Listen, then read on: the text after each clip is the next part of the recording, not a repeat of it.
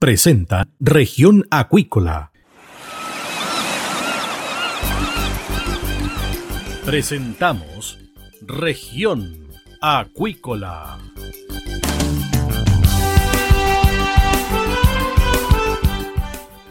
Escuche desde ahora todas las novedades de las principales actividades económicas de la región de los lagos y con las voces de sus protagonistas. Región Acuícola es un programa producido por Radio Sago de Puerto Montt, 96.5 FM y transmitido a través de la red informativa del sur. SIBA, Ciencia Aplicada en Acuicultura. Contamos con un capital humano avanzado y equipamiento especializado nuestro compromiso, entregar confianza y calidad para una acuicultura sustentable. SIBA, Centro de Investigaciones Biológicas Aplicadas. Visítanos en www.siba.cl. Los ciudadanos quieren recuperar el país. Súmate a Recuperemos Chile. Recuperemos Chile. Un espacio de debate y análisis para retomar el país de todos. Este viernes desde las 15 horas, Recuperemos Chile, el valor de las ideas.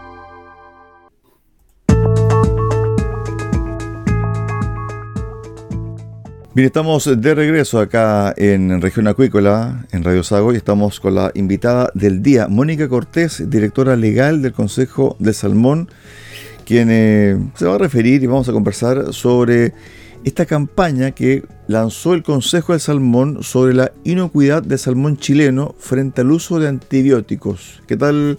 Bienvenida a Región Acuícola de Radio Sago. Hola, muy buenas tardes, Cristian. Muy buenas tardes a los auditores. Muchas gracias por la invitación. A ver, ¿cómo nace la idea de esta campaña?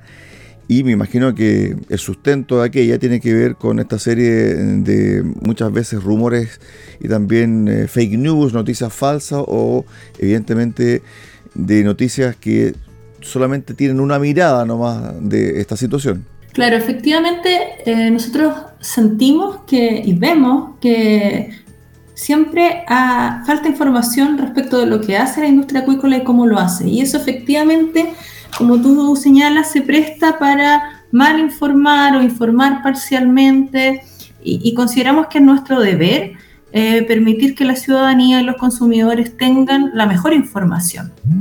Y por eso, tanto en este tema de los antibióticos como en varios otros temas, el Consejo del Salmón ha querido poner a disposición información, por eso hemos hecho un montón de reportes que están en nuestra página web y que continuamente estamos actualizando.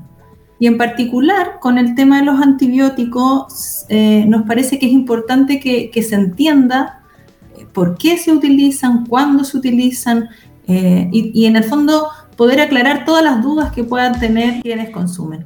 Mónica, a ver, escuchemos un poquito el audio de esta, de esta campaña, ¿cierto? Para tener un poquito más de contexto, para que la gente un poco también eh, se entere de lo que ustedes están eh, difundiendo. Perfecto. El salmón chileno es un producto seguro, que está regulado bajo los más altos estándares nacionales e internacionales y que se comercializa en todo el mundo por su rico contenido nutricional.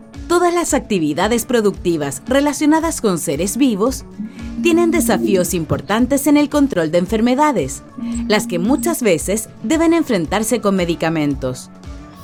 La bacteria SRS es una de las más comunes en el caso de la salmonicultura chilena. Si bien existen vacunas para controlar el contagio de los peces, existen casos en que el SRS debe tratarse con antibióticos, lo cual se hace siempre bajo la prescripción y supervisión de un médico veterinario. Cuando un salmón ha sido tratado con antibióticos, se debe esperar un tiempo determinado para cosecharlo, de modo que su consumo sea completamente seguro. Tanto los tipos de medicamentos como el tiempo de espera para cosechar están regulados por el Servicio Agrícola y Ganadero, y el proceso completo es fiscalizado por el Servicio Nacional de Pesca. De esta forma, el salmón que llega a miles de personas alrededor del mundo es seguro y cumple con todas las exigencias internacionales que hacen de nuestro país un lugar perfecto para que esta actividad siga desarrollándose sustentablemente, compatibilizando el progreso de las comunidades con el cuidado del medio ambiente y generando cerca de 70.000 empleos. Bien, ahí está entonces eh, el audio de este video que tiene por denominación Salmón, alimento seguro y sustentable hecho por el Consejo de Salmón. Y está bien explicado, ¿ah? porque hay como una encadenación desde los pasos, ¿cierto? Desde la crianza del el animal hasta que es entregado finalmente al mercado. Mónica. Sí, efectivamente, em, la prescripción de antibióticos y y el hecho de darle antibióticos a, los peces eh, responde a una cadena bien completa donde hay varios factores que tener en cuenta. Los peces eh, en Chile, por sus condiciones oceanográficas y biológicas, tienen bastante riesgo de enfermarse de una enfermedad que se llama SRS, que afecta el riñón de los, de los peces. Y, y, también hay otras, pero esa es la principal. Y es por eso que en pos del bienestar animal, y, para cuidar a estos animales enfermos en caso que lo estén, eh, deben prescribirse antibióticos. Ahora, esta prescripción no se realiza de manera antojadiza por el centro productivo, sino que está bastante regulada. ¿Y, qué quiero decir con esto? Eh, el SAC determina cuáles son los antibióticos que se le pueden dar a, los peces y, eh, y la dosis que se le da se informa periódicamente, con mucha frecuencia, al Pesca, quien después fiscaliza y revisa que los límites máximos residuales, o sea, eh, las pequeñas eh, trazas o, pequeñas cantidades de antibiótico que pueda tener el pez después de su cosecha estén en los estándares nacionales o internacionales, dependiendo del destino que vaya a tener ese pez en particular de forma de que sea totalmente inocuo. Y hay algo muy importante que, es bueno tener presente y es que eh, el principal antibiótico que se le da a los peces para enfrentar esta enfermedad, que se denomina florfenicol, es un medicamento de uso exclusivamente veterinario. No es un remedio que nosotros como las, personas debamos consumir para enfrentar eh, algún tipo de enfermedad. ¿Y por qué esto es tan relevante? Es porque uno de los grandes miedos que hay en torno al consumo de antibióticos y del uso de antibióticos en la producción animal es que pueda crear algo que se llama la resistencia antimicrobiana, que es la resistencia que en el fondo los organismos se vuelven, valga la redundancia, resistentes al antibiótico y no realizan el efecto. Entonces yo me tomo un antibiótico para enfrentar una infección que yo tengo, pero ya mi cuerpo recibió tanto antibiótico que no funciona, ya es, resistente, necesita una dosis mucho más alta o cambiar a otro antibiótico. Como el florfenicol no se le da a las personas, eh, el riesgo de que se pueda generar eventualmente una resistencia al florfenicol es inocua porque nosotros no lo necesitamos. Y por lo demás, eh, cuando el, salmón está listo para consumirse, cuando está en las góndolas, en el caso que haya recibido antibióticos, que por supuesto no siempre es el caso, hay muchos antibióticos, o sea, perdón, salmones que llegan a, las góndolas sin haber recibido nunca en su vida antibióticos, eh, ya eh, está analizado y que cumple con todos los estándares y que tampoco contiene cantidades de antibióticos que puedan hacerle algún daño al humano o que puedan ser eh, percibidas en el fondo por nuestro organismo. Y también, Mónica, entró hace un par de meses atrás una nueva disposición de Cernapesca Pesca eh, sobre la regulación también de antimicrobianos, también de entregar información mucho eh, más ágil y detallada a Cernapesca Pesca con el uso de estos antimicrobianos. Es decir, aquí hay una cadena de regulación y de fiscalización. Esto no es al azar, finalmente. Efectivamente. El uso de antibióticos está regulado por el SAC y por Cernapesca. Las empresas hace muchos, muchos años que entregan esta información a Cernapesca. Cernapesca tiene toda la información con bastante detalle de cuánto se le entrega a, la producción por centro eh, y en cada uno de los ciclos. Lo que, lo que se está discutiendo ahora, en realidad todavía no es ley, es la obligación que va a tener Cerna Pesca de publicar esa información para terceros. O sea, la carga ahí sería para el ente regulador porque hoy en día las empresas ya entregan esa información. Eh, ahora, como te comentaba, todavía no es ley. Esto se está discutiendo en el marco de otro proyecto de ley que no dice relación eh, con los antibióticos directamente. Y em, y actualmente está para ser votada en la Cámara de Diputados. Ahí tiene que aprobarse o rechazarse. En caso que se rechace, iría a comisión mixta. Y eso quiere decir es que es una, una, una comisión que es una mezcla de diputados y senadores para acordar un nuevo texto, o si se aprueba podría convertirse en ley en el corto plazo.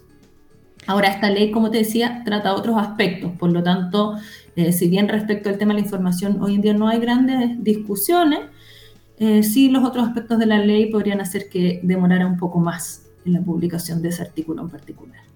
Ahora bien, relacionado con esto, también está el tema que fue publicado el 12 de febrero pasado, donde el Servicio Nacional de Pesca y Agricultura cuenta oficialmente con el nuevo programa específico de vigilancia y control de caligidosis o piojo de mar. También donde se entrega o se pide, mejor dicho, a las salmoneras y a los centros de cultivo más información y más detallada. Claro, efectivamente, hace poco se, se, publicó ese denominado programa de Caligus. Para quienes no saben, el Caligus es un parásito que se aloja en la piel del salmón eh, y que eh, no penetra, sino que queda en, la parte de afuera. Es bien parecido y por eso se denomina el piojo, el piojo del salmón, bien parecido a una pediculosis humana en ese sentido, que eh, un, insecto que queda encima del cuero cabelludo, pero aquí es este parásito que queda en la piel del cáligo. Y efectivamente, al igual como sucede con los antiparasitarios, o sea, perdón, con los antibióticos, en el caso de los antiparasitarios también la industria hace mucho tiempo está obligada a reportar y a entregar toda la información respecto del uso que realiza, también están eh, reguladas la periodicidad en que se entrega, se pueden entregar ese eh, las ventanas de tiempo en el que se puede entregar, cuándo se tiene que utilizar, es decir, cuánta densidad de piojos o de calibus tiene que tener el pez para que sea procedente o sea forzoso eh, realizar un baño. Eh, y efectivamente, esta otra norma que, conversamos anteriormente incluye entregarle al público información respecto de antiparasitarios y también funciona igual, es una carga que correspondería a fiscalizadoras en la pesca, pues es información que las empresas ya están entregando. Estamos eh, conversando con eh, Mónica Cortés, directora legal del Consejo de Salmón, sobre este tema en particular, esta campaña que comenzó, que inició el Consejo de Salmón para establecer y dar a conocer a la población sobre la inocuidad del producto, esto asociado, ¿cierto?, al uso de antimicrobianos. Ahora bien, con respecto a lo que estábamos conversando en la última parte sobre el piojo de mar, el nuevo programa también establece que toda prescripción antiparasitaria para el control de la caligidosis se deberá efectuar a través de la plataforma de prescripciones online de Serna Pesca, lo que permite tener un conocimiento previo de las terapias que los médicos veterinarios prescriben a objeto de mejorar la fiscalización del uso de antiparasitarios. Es decir, todo esto está regulado. En el fondo, aquí ninguna empresa eh, da eh, un, tratamiento de mutuo propio finalmente. Todo tiene que ser informado, Mónica.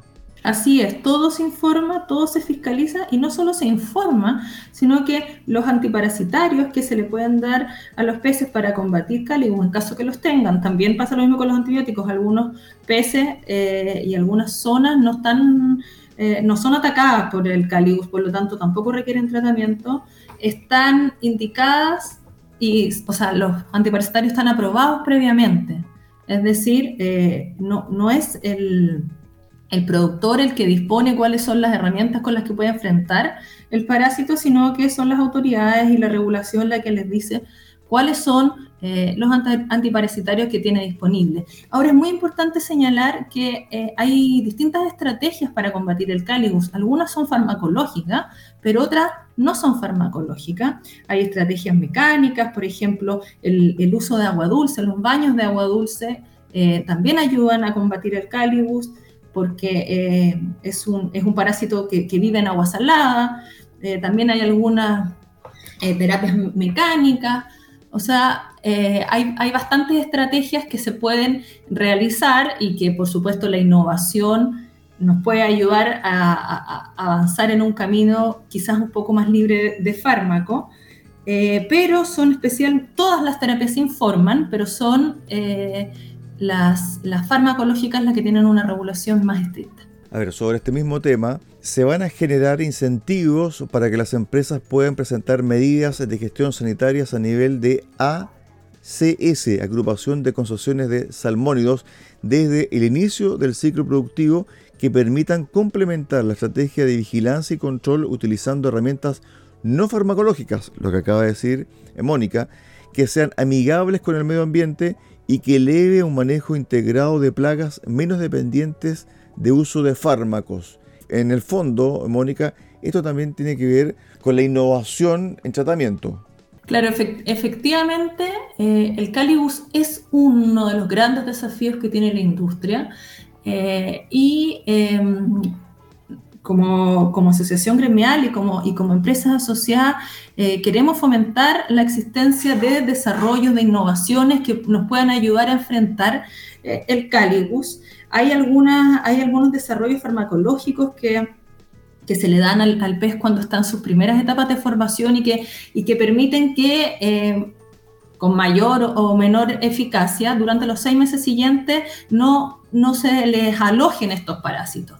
Ese tipo de cosas que son más o menos nuevas ayudan mucho a la industria para poder reducir la cantidad de antiparasitarios que se entregan, pero también hay otras, hay, hay un montón de creatividad, uno, uno ve varias propuestas, como te decía, está el agua dulce, pero también hay algunas máquinas que tienden a quemar los parásitos, otras que, producen vibraciones para que se caigan, y así eh, distintas cosas que en el fondo reflejan algo que pasa mucho en la industria acuícola y es que llama a la innovación, llama a pequeños emprendedores a proveer soluciones, y esto se ve en el Calicus, pero se ve en un sinfín de otros aspectos de la industria que han ido provocando que se forme un clúster, o un grupo importante de, gente que está pensando alrededor de la industria, que está produciendo nuevas ideas, que está eh, creando pequeñas empresas para traer innovación, para dar soluciones, y eso en realidad es uno de los orgullos de, nuestra industria, que no solamente eh, le, da trabajo, le da posibilidades a las personas que están dentro de la empresa, sino que también a un montón de otras personas que están pensando soluciones de la más variada índole eh, para poder contribuir a una, una, a una mm, industria en el fondo que sea más competitiva. No hay que olvidar que nosotros eh, competimos en, las grandes ligas. ¿Y qué quiero decir con esto? Que nuestros competidores son Noruega, son Escocia, eh, es Canadá, que son todos países desarrollados. Por ende, cualquier mejora que nosotros podamos hacer en, nuestro, en nuestra productividad eh, nos ayuda mucho a competir eh, de mejor manera, a ganar más mercado, bajando costos y eso es, muy relevante. Mónica, estamos con Mónica Cortés, directora legal del Consejo del Salmón. Esta campaña que ustedes eh, han iniciado, ¿se va a potenciar dónde? ¿A nivel nacional, a nivel internacional? ¿Cómo piensan difundir este video, esta información? ¿Van a ser mucho más agresivos en el buen sentido de la palabra, ¿cierto? Para promocionar este tipo de producción inocua del salmón chileno? La estrategia comercial, es decir, la, estrategia quizás más internacional que va de cara a los consumidores que, compran salmón en el mundo, es tarea de las empresas. Cada una de las empresas, dependiendo de, dónde eh, quiere llegar con su producto y de cuáles son sus expectativas de crecimiento, realizan sus estrategias comerciales que incluyen marketing y campañas de información. Nosotros como gremio lo que queremos en realidad es informar a nuestra población, a la gente que convive con la industria del salmón, a la señora que vive cerca de, de, una, de una planta, al caballero que está eh, cercano a un centro de cultivo y de engorda y que tiene aprensiones, aprensiones muy legítimas. Entonces nosotros queremos decirle, mire, esto es lo que hacemos, queremos ser transparentes. ¿Usamos antibióticos? Sí. Desgraciadamente usamos antibióticos porque los peces se enferman. A nadie le gusta darle antibiótico a su hijo, pero si se enferma hay que dárselo. A nadie le gusta darle antibiótico a los peces, pero si se enferma hay que darlos. Tenemos que cuidarlos, no podemos tener animales para dejarlos sufrir y morir. Entonces, la gente de, la zona de salmonera y el país que ve que hay una industria que ha crecido y que tiene externalidades y que tiene ventajas, queremos que la conozcan en este aspecto y en muchos otros. Entonces, el alcance de esta campaña, que, es una campaña en este caso bien pequeña respecto a este tema, pero que en el futuro vamos a ir agrandando y, adicionándoles otros temas relevantes, es para que los ciudadanos y los consumidores que están en Chile entiendan cómo funciona la industria del salmón, entiendan por qué les damos antibióticos y entiendan que no hay riesgos asociados al consumo de salmón que ha sido tratado con antibióticos. Claro, porque uno pudiese suponer de que un rubro tan grande y que evidentemente eh, tiene un número muy importante. La salmonicultura chilena es la primera exportadora a nivel mundial.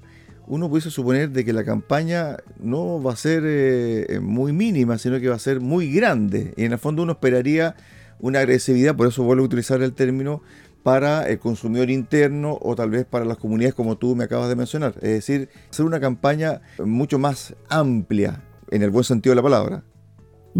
Sí, mira, bueno, una precisión, nosotros somos el, segundo productor del mundo después de Noruega. Eh, y, como te decía, nuestro objetivo es informar al ciudadano y informar a la gente que vive cerca de nuestras operaciones para que vea los progresos de la industria y para que vea también eh, dónde están eh, sus puntos débiles y los que tiene que mejorar y que está trabajando en ellos. Queremos entregarle información transparente, fidedigna de todo este proceso porque pensamos que, que es una industria que, de la cual la gente tiene que sentirse orgullosa. Es una industria relativamente joven, si uno las compara con las, con las tradicionales fuentes de, de financiamiento de la economía chilena, la minería, la construcción, el comercio. La salmonicultura tiene 30, 40 años. Por eso sigue un camino breve, pero lleno de aprendizaje.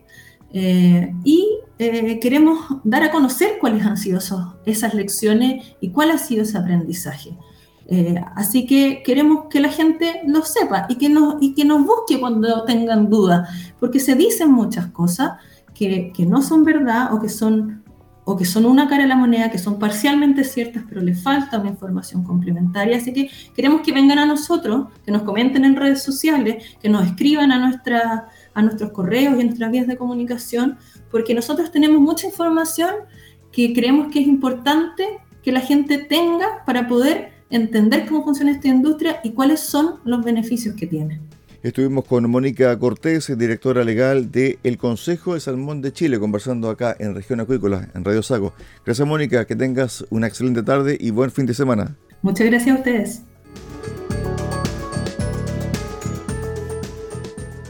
De esta forma llegamos al final del programa del día de hoy. Los esperamos mañana a contar de las 9 de la mañana para el resumen semanal de Región Acuícola y a contar del día lunes a las 13.30 horas acá en el 96.5 FM en Puerto Montt. Muy buenas tardes.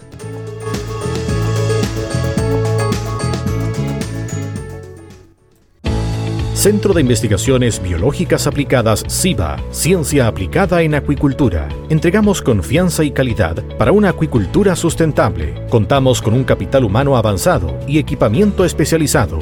CIBA, Centro de Investigaciones Biológicas Aplicadas, Ciencia Aplicada en Acuicultura. Visítanos en www.ciba.cl.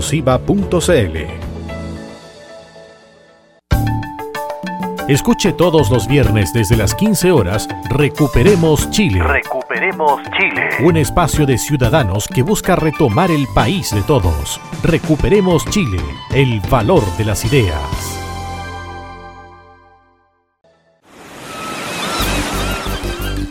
Hemos presentado Región Acuícola. el acontecer de las actividades económicas que dan vida a la región de los lagos y las voces de sus protagonistas en el más completo resumen noticioso. Región Acuícola es un programa producido por Radio Sago de Puerto Montt, 96.5 FM y transmitido a través de la Red Informativa del Sur.